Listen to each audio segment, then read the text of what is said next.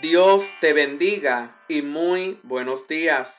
En esta hora pido a nuestro Padre Celestial que cubra tu salida y tu entrada a donde quiera que se esté dirigiendo en esta hora. Quiero decirte un secreto. ¿Me lo permites? El Señor quiere hablar a tu vida en este día. Así que no le permitas a la duda, ni a la inseguridad, ni tampoco a las distracciones que te desenfoquen del plan que Dios tiene para con tu vida. El ensayista José Luis González redactó un cuento titulado La noche que volvimos a ser gente, donde la persona relata que eran tantas las luces que se encendían en esa ciudad que a ellos ya se les había olvidado que existían las estrellas.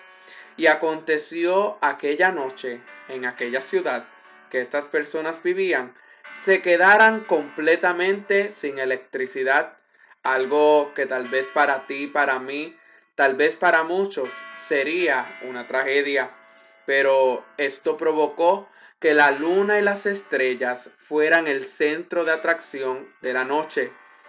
Este hombre tuvo un momento de nostalgia que lo hizo guardar unos segundos de silencio y recordar no solo lo que estaba viviendo al momento, sino lo que antes realizaba en su vida, que provocaba en él alegría.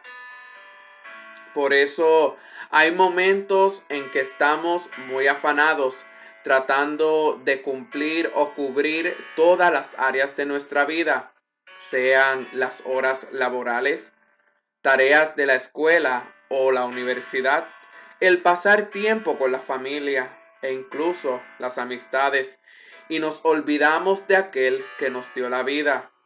Cuando nos levantamos, se nos olvida darle gracias. Durante el día, se nos olvida conversar con Él. Por eso, hay momentos en nuestras vidas que parecen tragedias, pero esto es para que nos percatemos que Él debe de ser el centro de nuestra vida.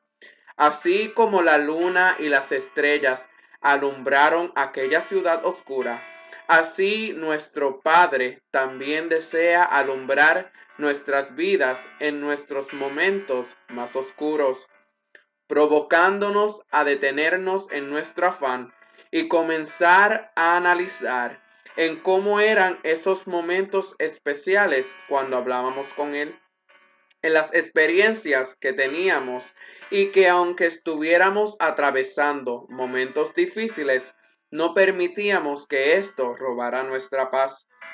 Para así culminar con esta corta reflexión, deseo compartir con ustedes este versículo bíblico donde Jesús dijo en Juan 14.1, no se turbe vuestro corazón, creed en Dios, creed también en mí.